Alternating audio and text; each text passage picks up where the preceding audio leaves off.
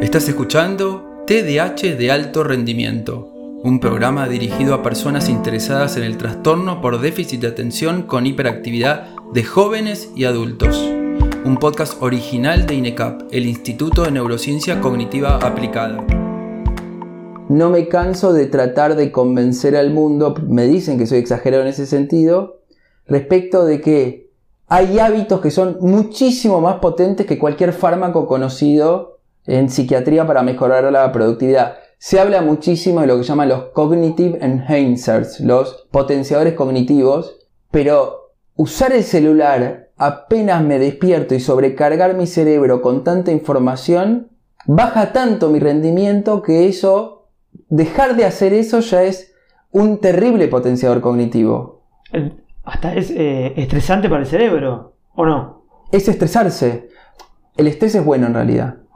Pero ese sería un mal estrés, porque el cerebro se está estresando en la actividad equivocada. Así que, Manu, contanos qué es un hábito. Un hábito básicamente es un comportamiento que se repite suficientes veces para volverse automático. Lo interesante para poder entender el concepto es cómo se forma un hábito. Entonces, eh, a ver, el proceso de formación de hábitos siempre empieza con una secuencia de ensayo y error. ¿sí? O sea, siempre que una persona está ante una situación nueva en la vida, el cerebro tiene que tomar una decisión.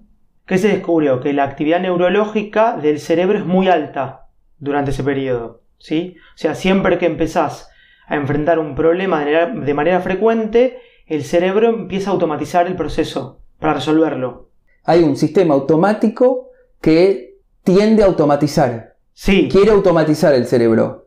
Sí, y los hábitos son justamente una serie de soluciones automáticas que resuelven problemas. Entonces, conforme se crean los hábitos, el nivel de actividad del cerebro disminuye. ¿Por qué? Porque aprende a encerrar las señales que predicen el éxito y el cerebro se desconecta de todo lo demás. Entonces, cuando surge una situación parecida en el futuro, ya sabes lo que tenés que hacer. El mismo contexto. Sí.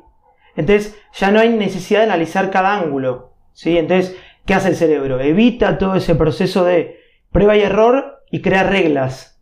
O sea, si pasa tal cosa, entonces el resultado va a ser este. Como en la programación, el if then, sí entonces. 100%. Entonces, esos guiones mentales, a ver, pueden seguirse automáticamente cuando eh, se presentan ciertas situaciones. A ver, entonces, eh, un hábito es un comportamiento que eh, surge a partir de la repetición. Básico, repetición. Sí. Y lo segundo es, a partir de esta repetición, y a medida que el hábito se genera, uno necesita menos energía cognitiva, emocional o física para replicar esa conducta.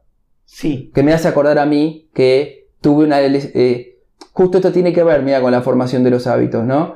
Pero me hizo una tendinitis en la rótula, tuvo una inflamación, me obligó solamente a poder hacer una actividad física que es nadar. Nunca en la vida mejoré tan rápido en natación. Nunca me pasó. ¿Y por qué era? Porque me obligó a hacer un único deporte que es natación. Y pasé de poder nadar 400 metros a poder nadar 1600 metros en dos semanas. Porque el único deporte que hice fue la natación.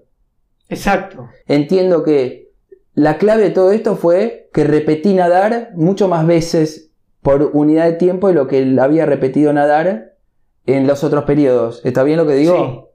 Sí, la formación de hábitos lo que hace entonces es, eh, es muy útil porque, porque la mente consciente es como el cuello de botella del cerebro. Entonces, e, el cerebro es mejor si presta atención a una cosa a la vez. Entonces, los hábitos economizan los recursos. Y para entender bien eso hay que entender los pasos. O sea, cómo se. Eh, cualquier hábito se puede dividir en una serie, como en un ciclo de retroalimentación que incluye cuatro pasos.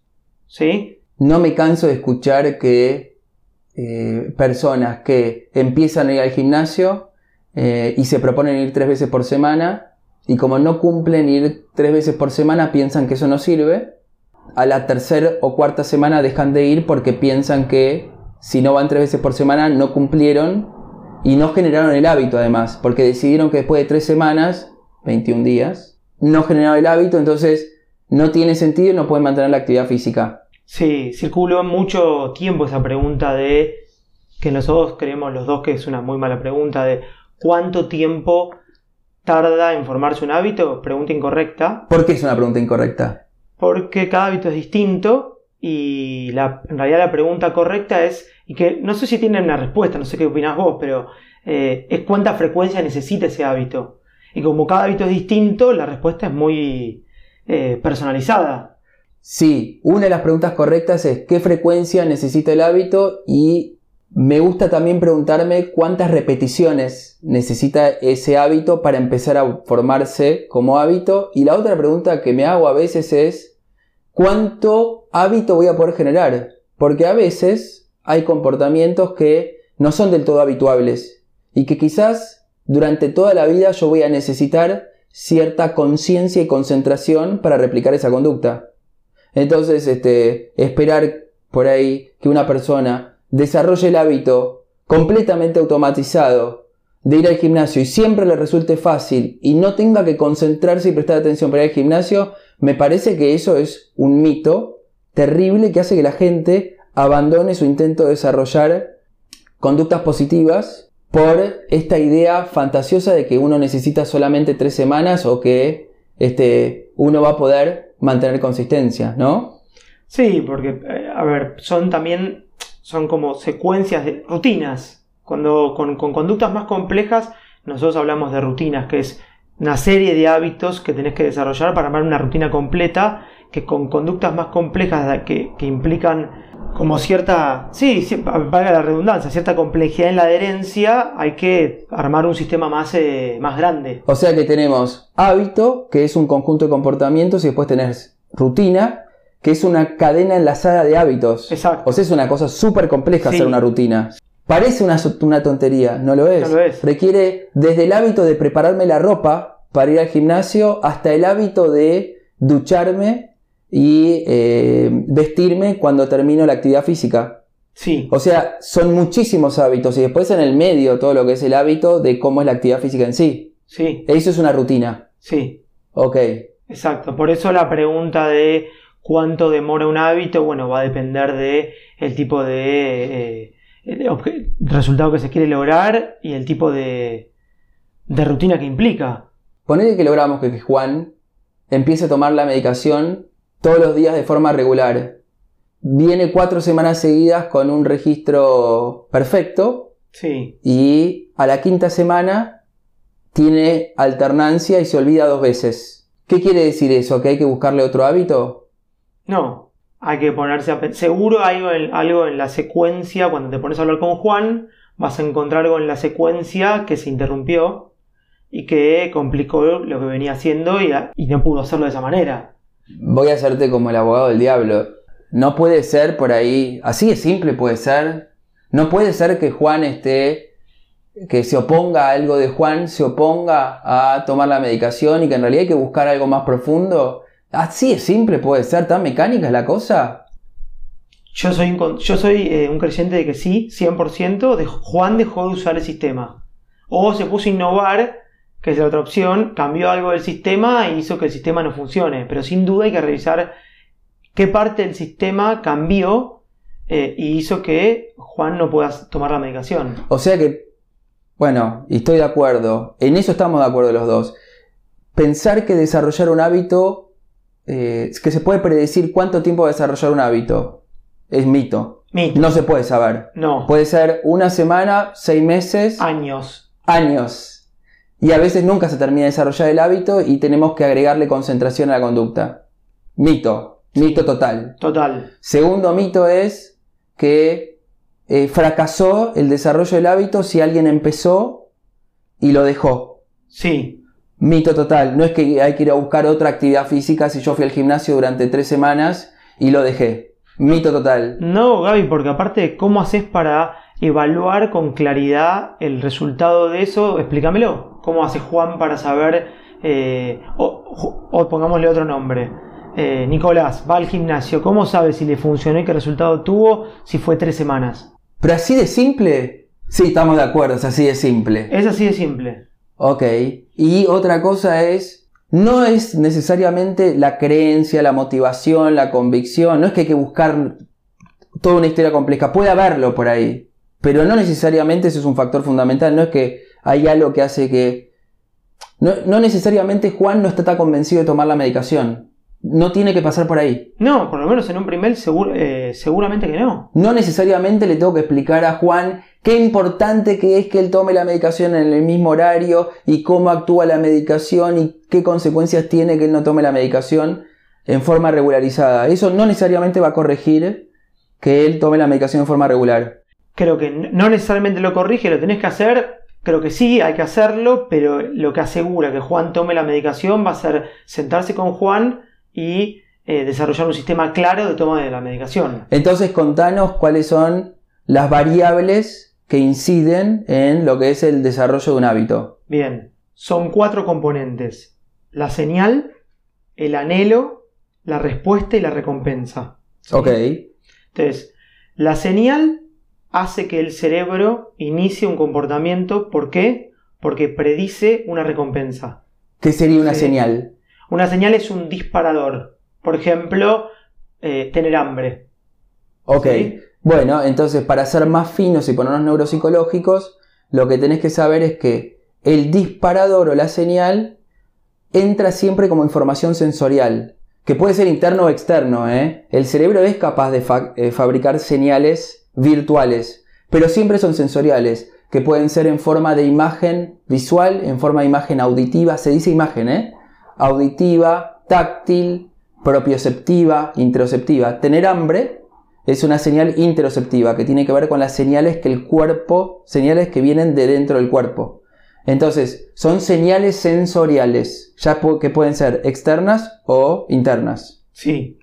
Ok, Perfecto. segundo paso. Segundo paso es el anhelo. El anhelo es el- sería el deseo de cambio de estado. O sea, lo que anhelás, en realidad, no es el hábito en sí mismo, sino el cambio de estado emocional que te trae ese hábito. Por ejemplo, vos, una persona que fuma, no anhela eh, el cigarrillo, sino el estado de relajación que le trae fumar.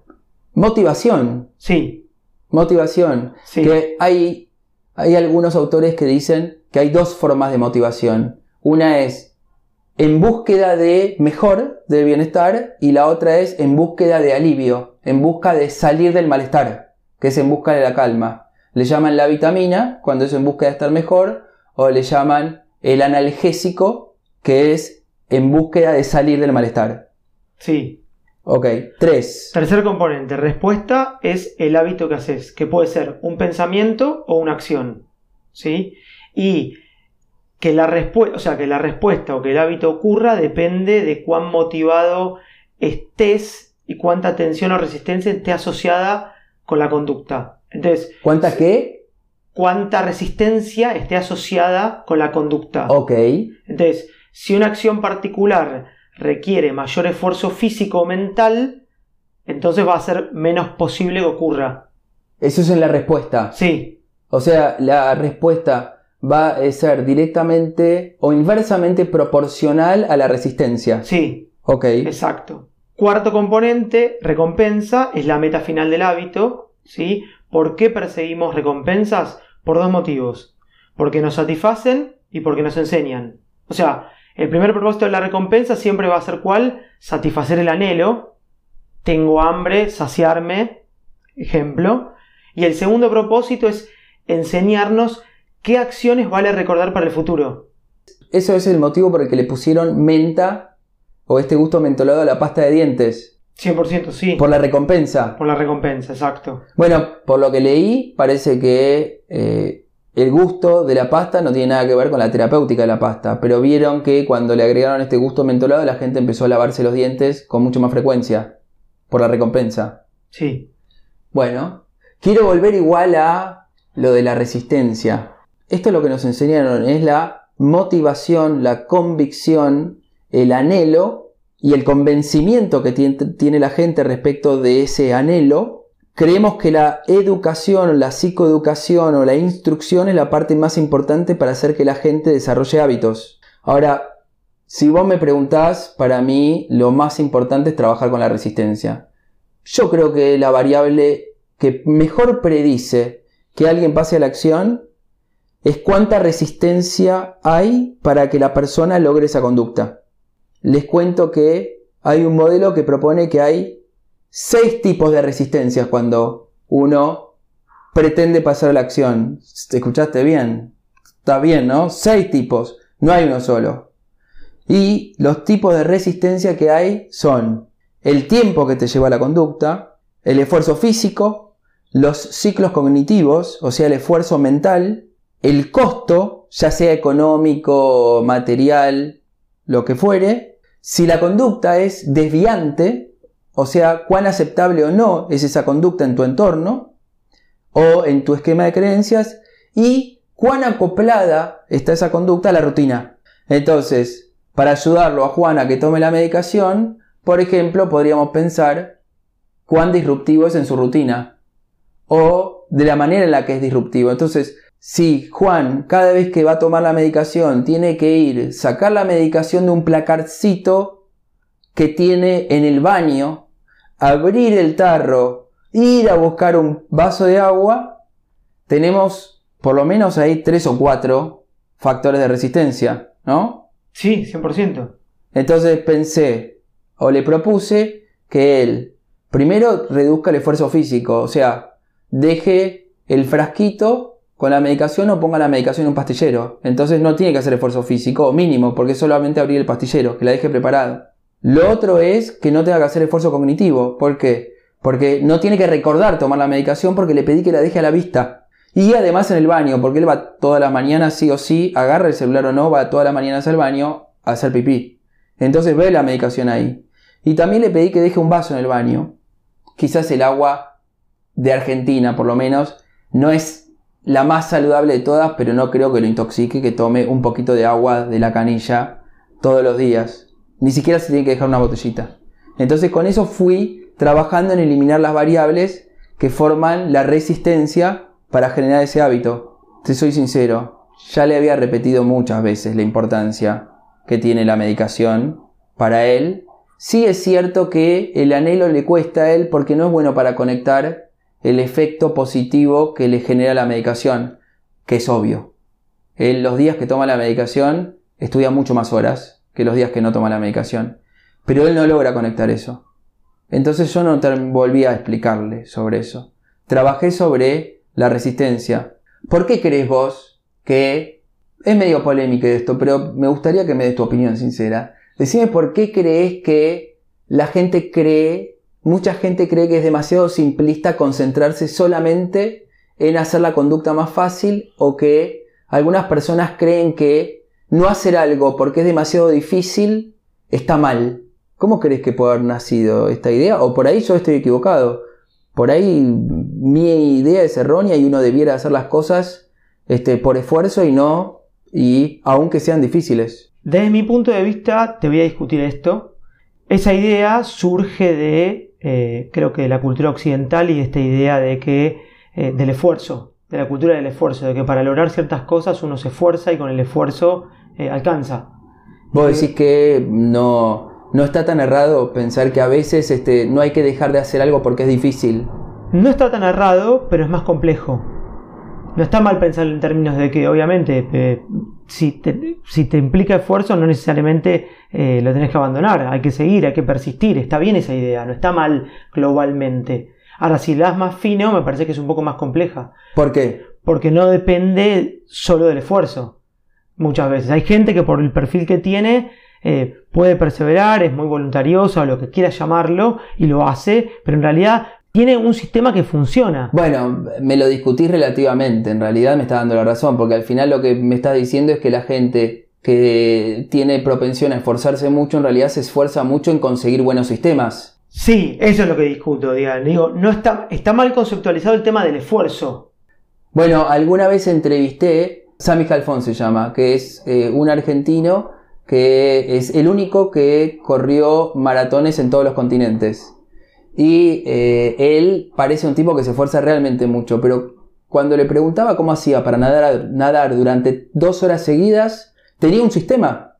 O cuando le preguntaba cómo hacía para pedalear en una bicicleta fija durante una hora y media seguida, tenía un sistema. Por ejemplo, me decía que él, cuando nadaba, tendía a pensar siempre en un objetivo más largo del que él se había propuesto que él sabía que si él pensaba en el objetivo puntual iba a cansarse, sentirse cansado mucho antes. Y él tenía este sistema. Y tenía otro tipo de pensamientos como por ejemplo, que eran sistemáticos esos pensamientos. Que era, lo puedo hacer. 100%, sí, clarísimo. Y eso es un hábito y un sistema. Sí, la gente piensa mal desde mi punto de vista el tema del esfuerzo. Es obvio, o sea, circula, está mal la acepción de la palabra. O sea, es obvio que el tipo se esfuerza, el maratonista este que vos contás que entrevistaste, el tipo es obvio que se esfuerza. Inhumano lo que puede hacer ese... Sí, pero no es que se esfuerce y ya. Se esfuerza, es la, lo que uno ve, lo visible, pero el tipo está, tiene un método eh, para, para hacer lo que hace. O sea que el esfuerzo eh, consistentemente con el modelo de los hábitos y de los cuatro componentes que hablamos. ¿Cómo eran los cuatro componentes? Señal, anhelo, respuesta y recompensa. Entonces, las personas que se esfuerzan mucho y generan buenos hábitos son personas que capaz que intuitivamente tienen en cuenta armar métodos con estas variables, que no es solamente empujar y empujar y empujar. Repasando entonces, hoy empezamos a hablar sobre hábitos. Hablamos de hábitos porque lo vi a Juan y Juan tenía problemas para tomar la medicación. Y lo que queremos lograr es que Juan tome la medicación 7 de 7 días a la semana y que la tome en un momento particular. Para eso creemos que un hábito, que básicamente es un comportamiento que surge a partir de la repetición. Y eso es algo que tenemos que memorizarnos, es repetición a lo largo del tiempo, por supuesto, que además no tiene por definición un tiempo para lograrse.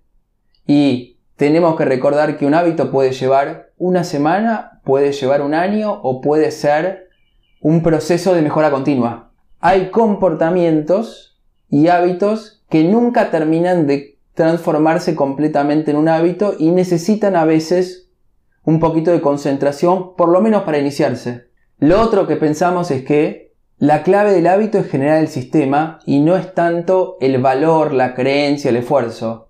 No necesariamente se trata de explicarle a alguien lo importante que es algo. Y hago un paréntesis acá. En TDAH, más que en ninguna otra población, lo que más interfiere en que la persona pueda transformar un comportamiento en hábito no es tanto su convencimiento, de hecho el convencimiento no les sirve porque se olvidan. En general se olvidan del argumento. Lo que más les sirve es eliminar la resistencia, porque dijimos que los hábitos tienen cuatro componentes. Repetímoslos de nuevo. Señal. Señal. Anhelo. Respuesta, el hábito en sí mismo y la recompensa. Por eso en TDAH decimos que la gente tiene básicamente que externalizar. Externalizar es sacar de la mente la intención y ponerla en el exterior para que tenga señales. Tiene que tener un sentido y aprender cuál es el beneficio, pero eso no es tan importante, en mi opinión. Pero sí tiene que haber muy poca resistencia y tiene que haber una recompensa, por eso tenemos que generarle un premio. Y tenemos que ayudarlos a que lo repitan a lo largo del tiempo, porque lo otro que decíamos era que, y vos lo explicaste muy bien, que si Juan logra dos semanas de consistencia en la toma de la medicación y una semana de inconsistencia para que él logre habituar, en realidad no es la palabra correcta, pero para que logre hacer ese hábito, la clave es que él siga repitiendo. Entonces, ¿qué hay que hacer? ¿Cómo me explicaste? Dijiste, hay que buscar para que él vuelva a tener consistencia en la medicación, no hay que innovar, sino hay que buscar... Hay que buscar el cuello de botella en el sistema. O sea, hay que buscar si apareció un nuevo cuello de botella o si hay un cuello de botella que hizo que él no pueda sostenerlo. Sí. Me quedo con lo que dijiste hace un ratito de eh, es un proceso de mejora continua, no hay línea de meta, no hay solución permanente. Esa es la clave. Es entenderlo de esa manera. Durísimo. Durísimo. Durísimo. Polémico, sí o no, no lo sé, pero es así. Con los hábitos no hay solución permanente. Hay personas y pacientes con TDAH que van a tener que acostumbrarse a la triste idea de que quizás todos los días deban concentrarse un poquito en el primer paso para iniciar un hábito. Que todos los días van a tener que recordar, aunque sea un ratito, que tienen TDAH y que por eso tienen que concentrarse en ciertas cosas que otras personas no. Para poder iniciar esa cadena de hábitos. Sí, aparte, no me quiero extender mucho con esto, pero lo dejamos quizás para otra, pero a medida que los hábitos se vuelven rutinarios, lo que se descubrió que es que se vuelven menos interesantes eh, y menos satisfactorios. Básicamente, ¿qué nos pasa? Nos aburrimos. Entonces, eh, a ver, eh, hay que tener un sistema que te permita también revisar, valga la redundancia, el sistema que creaste para esos hábitos. Básicamente a lo que te referís es que es un esfuerzo, pero en conseguir sistemas. Sí. Pero no es un esfuerzo en empujar y forzarse más. Sí, voluntad en sí mismo. Voluntad. No, no creías eso. No. Pero sí entendés que eh, esta idea occidental de que las cosas se consiguen con esfuerzo. Sí, pero no con esto de que, está muy, que circula mucho de ponerle voluntad te va a salir y la gente se desorienta porque no entiende qué tiene que hacer aparte. ¿Qué es ponerle esfuerzo y voluntad? Y agrego que no solo se trata de un hábito en sí mismo, sino de la parte más compleja que son las rutinas, que es la suma de estos hábitos. Sí, Y que hay que revisar la rutina en sí misma y a ver si podemos habituar, hacer hábito esa rutina. Sí. Automatizar esa secuencia de suma de hábitos. sí, tiene esos niveles, está perfecto, sí. Ok. Interesantísimo. Queríamos hablar un ratito de la neurociencia de todo esto. No nos dio el tiempo. Para un próximo episodio, por ahí podríamos dejar hablar algo de los niveles neurológicos y cómo esto impacta biológicamente, ¿no? El tema de la economía en la energía biológica. Eso es todo por hoy. Nos vemos la próxima. Hasta la próxima. Este podcast fue producido por INECAP, el Instituto de Neurociencia Cognitiva Aplicada, institución especializada en evaluación y tratamiento del TDAH de jóvenes y adultos de forma accesible desde cualquier parte del mundo. Puedes contactarnos a través de nuestra web www.inecap.org y nuestro mail info@inecap.org. Y recuerda, la evaluación del TDAH es compleja y requiere de un profesional especializado y experimentado.